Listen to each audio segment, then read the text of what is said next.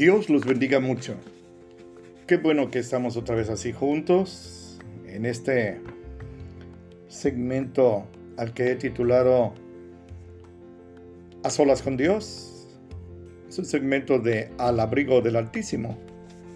Un ministerio que se ha iniciado en Spotify con el cual yo quiero servir al Señor y a usted que me concede el favor de su amable sintonía.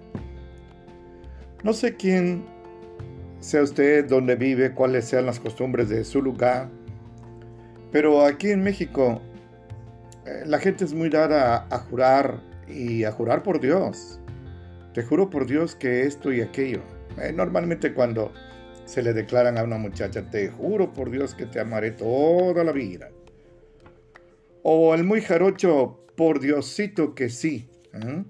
No sé si usted acostumbra a esto, si lo ha hecho, pero yo quiero pedirle que me escuche con su corazón más que con sus tímpanos, porque lo que quiero compartirle es algo que sucedió en la vida real y que nos eh, enseña lo delicado y hasta grave que puede ser el hacer juramentos, el hacer promesas a Dios y para ello los invito a buscar en el libro de los jueces, en el capítulo 11. Era una época eh, de como un eslabón de transición entre la época de los patriarcas y los reyes. Ahora aparecen los jueces como gobernantes de Israel. Y en el capítulo 11 encontramos que un juez especial al que me quiero referir aparece. Se llamaba Jefté el Galaadita. Y en el versículo 1 dice que Jefté era muy valiente, muy valiente. Pero los amonitas, una tribu que estaba sujeta a maldición, ellos descendían de aquellos hijos que nacieron en aquella relación incestuosa entre las hijas de Lot y su padre, que lo embriagaron después de la destrucción de Sodoma y Gomorra ellos y los amonitas, los amonitas, los moabitas eran naciones que estaban bajo maldición. Pues ahora, con toda osadía, sin ningún respeto a Dios, vienen a atacar a Israel y ahí está Jefté como juez. Encontramos que Jefté, aunque era muy valiente, pues hizo cuentas de, sus enemigos eran más numerosos, más fuertes, militarmente, humanamente hablando.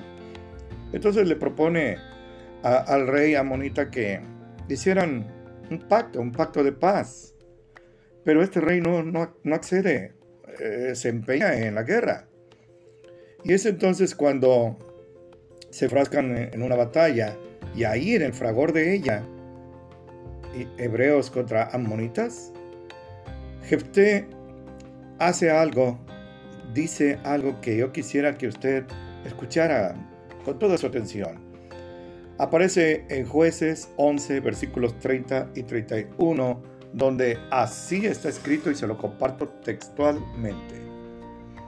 Y Jefté hizo voto a Jehová y le dijo, si entregaras a los amonitas en mis manos, cualquiera que me salga a recibir de las puertas de mi casa, cuando regrese de los amonitas en paz, escúchame bien mi hermano y hermana, será de Jehová y lo ofreceré en holocausto.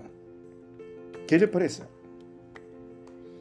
Jefté, de una manera precipitada, quizá ante el temor, al ver cómo pues, los suyos estaban cayendo, ante el temor de ser vencido, hace esta promesa a Dios, hace un voto.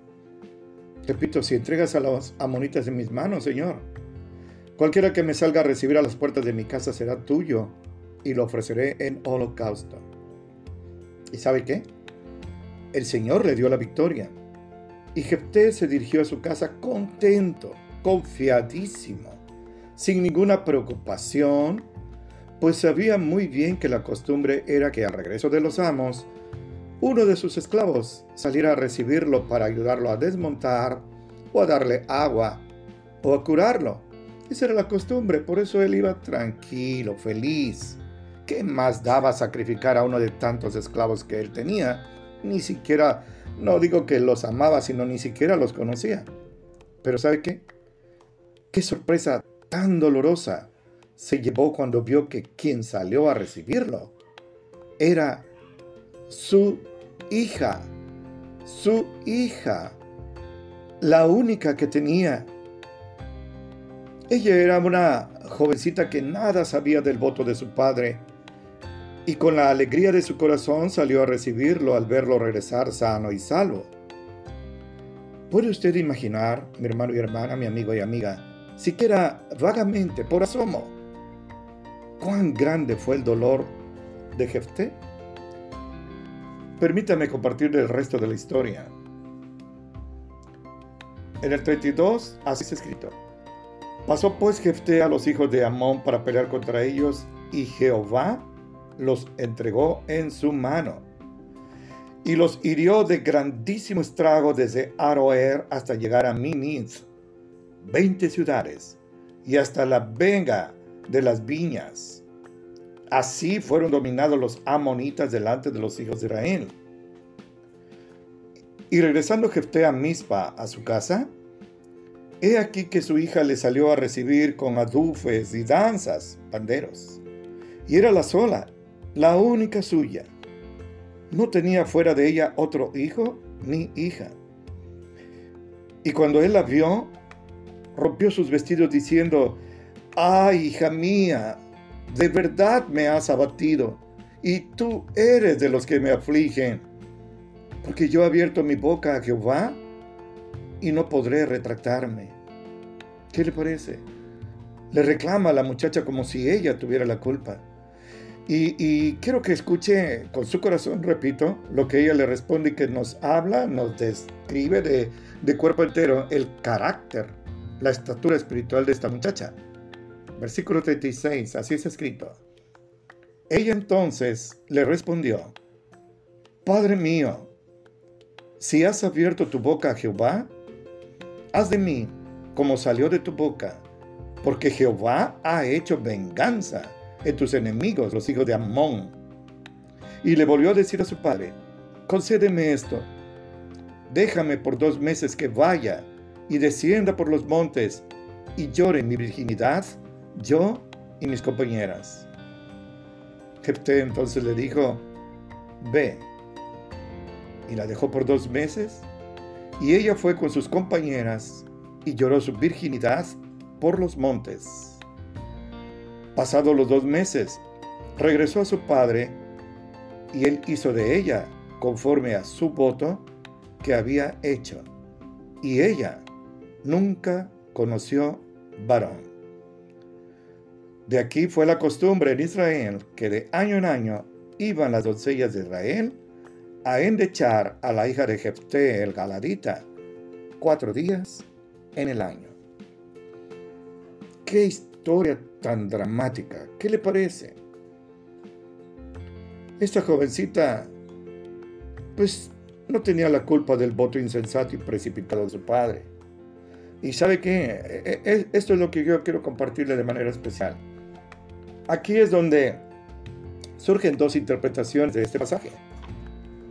La primera es que Jefté, tal como había prometido a Dios, sacrificó a su hija y la ofreció en holocausto al Señor. Pero hay otra, y últimamente adquirió popularidad. No la sacrificó sino que la recluyó en una especie de convento o un monasterio para que sirviera a Dios todos los días de su vida, manteniéndose virgen hasta su muerte. ¿Me expliqué? Bueno, esas son las dos versiones, las dos interpretaciones, pero ¿sabe qué? Quisiera tomar unos minutos que usted me conceda, que Dios me permita, para objetar la interpretación segunda, la de que no la sacrificó. Que por cierto, enseña a cierto grupo religioso que anda de puerta en puerta, ahí andan de dos en dos. Y lo sustento en los siguientes puntos. Primero, ellos afirman que Dios no acepta los sacrificios humanos. Pero esto se refuta fácilmente porque no debemos perder de vista que Dios no le pidió a Jefté que sacrificara a su hija, sino que éste, sin pensarlo, y reflexivamente precipitadamente hizo su voto. En esa época, Israel se había contaminado con las prácticas paganas de los pueblos vecinos y una de esas era la de ofrecer sacrificios humanos. Ese es mi punto 2.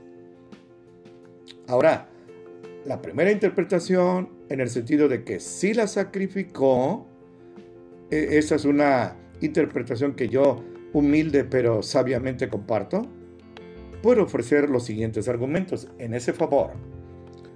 El primero es que la palabra holocausto que salió de la boca de Jepté significa el sacrificio de una víctima y su posterior incineración. Holocausto, sacrificio e incineración. Eso es lo que prometió Jefté. Segundo, al entender esto así, entendemos también la reacción de Jefté, de, dolor, de angustia grande, y la de su hija. Por un lado, el dolor extremo de Jefté, y por otro, la tristeza de esta jovencita. Tercero, si esa niña estuviera destinada a servir al Señor, como algunos dicen que no la sacrificó, sino la mandó a un convento o algo así, por el resto de sus días y a mantenerse virgen, ¿por qué Jefté se lamentaría en la forma que lo hizo, casi desgarrándose la ropa? ¿Mm? ¿Por qué? Si es una gran bendición servir al Señor, por supuesto, es un honor y un privilegio altísimo. En cuarto lugar, encontramos que ella le pide a su padre que le permita retirarse temporalmente a los montes a llorar su virginidad por dos meses. Pero en ningún momento se habla de ser recluida en un recinto santo. Le vuelvo a compartir los versículos 37 al 39, donde así se escrito. Y le volvió a decir a su padre, concédeme esto, déjame por dos meses que vaya y descienda por los montes y llore mi virginidad, yo y mis compañeras. Jefté entonces le dijo, ve, y la dejó por dos meses. Y ella fue con sus compañeras y lloró su virginidad por los montes. Pasados los dos meses, volvió a su padre e hizo de ella conforme a su voto que había hecho, la de ofrecerle en holocausto. Y ella nunca conoció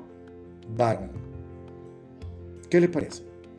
Creo que he sido suficientemente claro al exponer mi opinión en cuanto a la, segunda interpretación, a la primera, perdón, en el orden que yo le compartí.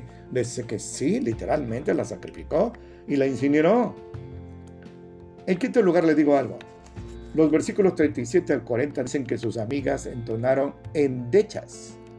No sé si sabe qué es una endecha, pero una endecha es un cántico triste, luctuoso, una lamentación por una gran tragedia, por luto o por una derrota en una batalla.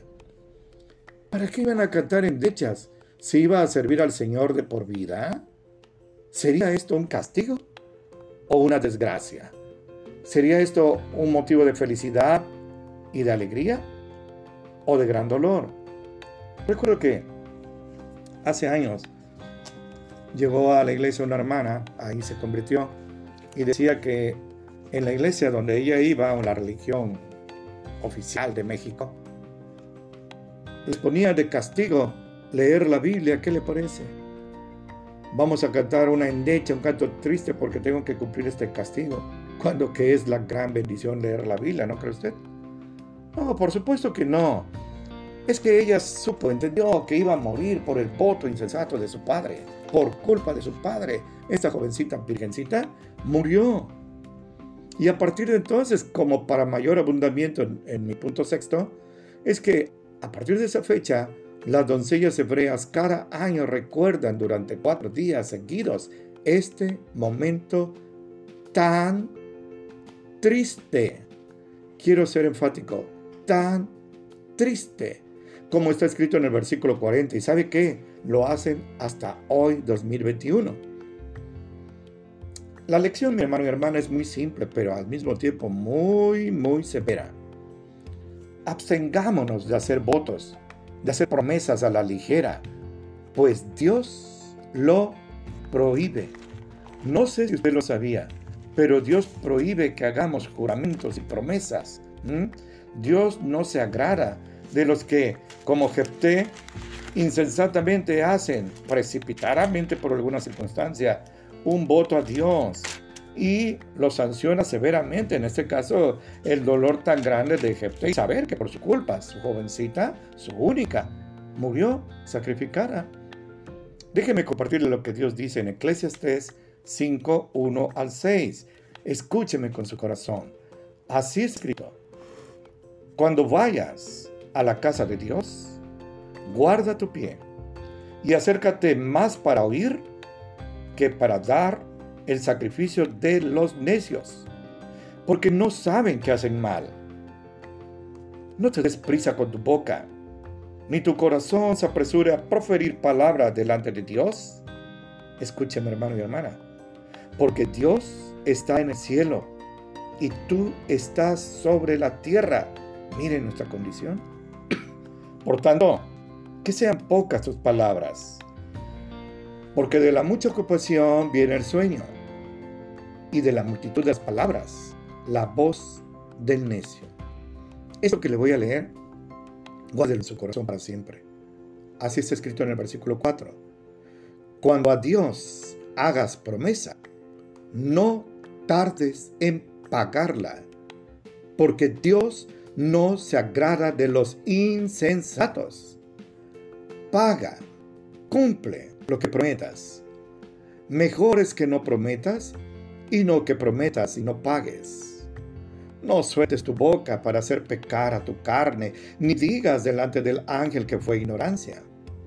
¿Por qué harás que Dios se enoje a causa de tu voz y que destruya la obra de tus manos? Repito, cuando a Dios hagas promesa, no tardes en pagarla, porque no se agrada de los insensatos. Paga lo que prometes. Mejor es que no prometas y no que prometas y no pagues. Nuestro Señor Jesucristo, en su sagrado e inmortal Sermón del Monte, en Mateo 5:34 dijo así, así está escrito, no juren, no juren de ninguna manera. ¿Sí? Dios es muy claro. Y su hermano Santiago, que es Jacobo, en su sagrado libro Santiago 5:12, dijo así y así está escrito. Hermanos, no juren ni por el cielo, ni por la tierra, ni por cualquier otro juramento. Escúcheme, para que no caigan en tentación. Ah, hermanos, esto es algo que debemos de tener bien, bien claro. Nosotros no debemos de jurar en el 4.14 de su libro dice Santiago, no saben lo que será mañana porque ¿qué es su vida? Ciertamente es un vapor que se aparece por un poco de tiempo y luego se desvanece. En lugar de eso deberían decir, si el Señor quiere y si vivimos, haremos esto o aquello. Mi hermano y hermana, creo que Dios es muy claro al prohibirnos hacer votos que no está en nuestras manos cumplir, pues no sabemos si estaremos vivos mañana. Vaya, como están las circunstancias, no sabemos si estaremos vivos al rato. Y el futuro, por supuesto, desde niños lo sabemos, no está en nuestras manos. Santiago 4, 13 al 17 es lo que expresa, porque nuestra vida es como una nubecita y una eh, neblina que sopla una brisa y se desvanece. Así que es mi oración al haberle compartido esto a mi hermano y hermana. Que Dios le haya hablado a su corazón y que le dé a usted espíritu y corazón, oídos dóciles, sumisos, para aceptar lo que Él dijo y obedecerlo en todo. Recuerde siempre, no hable a la ligera, no haga promesas a Dios a la ligera. Siempre recuerde el triste, el tristísimo caso de Jefte, su gran dolor, y honremos al Señor obedeciéndolo en todo y esforzándonos por cumplir su voluntad. He compartido con sumo agrado este momento con usted, casi 20 minutos me fueron como agua, espero que usted también. Y como siempre, le ofrezco mi amistad, mi deseo de hacer contacto con usted, porque eso me alienta mucho, me alienta mucho, saber que no estoy sembrando en el desierto, sino en tierra fértil, que el Señor haga que su semilla sagrada, su palabra bendita y eterna, inmodificable, germine en el corazón de usted para la gloria de Él. Soy el pastor Ceras de la Iglesia Cristiana Bíblica Ágape de Coatzacoalcos, Veracruz, México. Y le ofrezco el número celular 921-268-4419. Repito, 921-268-4419 de Coatzacoalcos, Veracruz, México. Y bueno, vamos a tomar nuestra Biblia, nuestra hojita, vamos a retirarnos cerramos nuestra aula o si estábamos ahí en Getsemaní, pues vamos a regresar otra vez a nuestras actividades normales. Y yo deseo que el Señor atalaye entre ustedes y yo ahora que nos vamos a separar. Y como siempre es mi oración, que Dios los bendiga mucho en el nombre sagrado de nuestro Señor Jesucristo.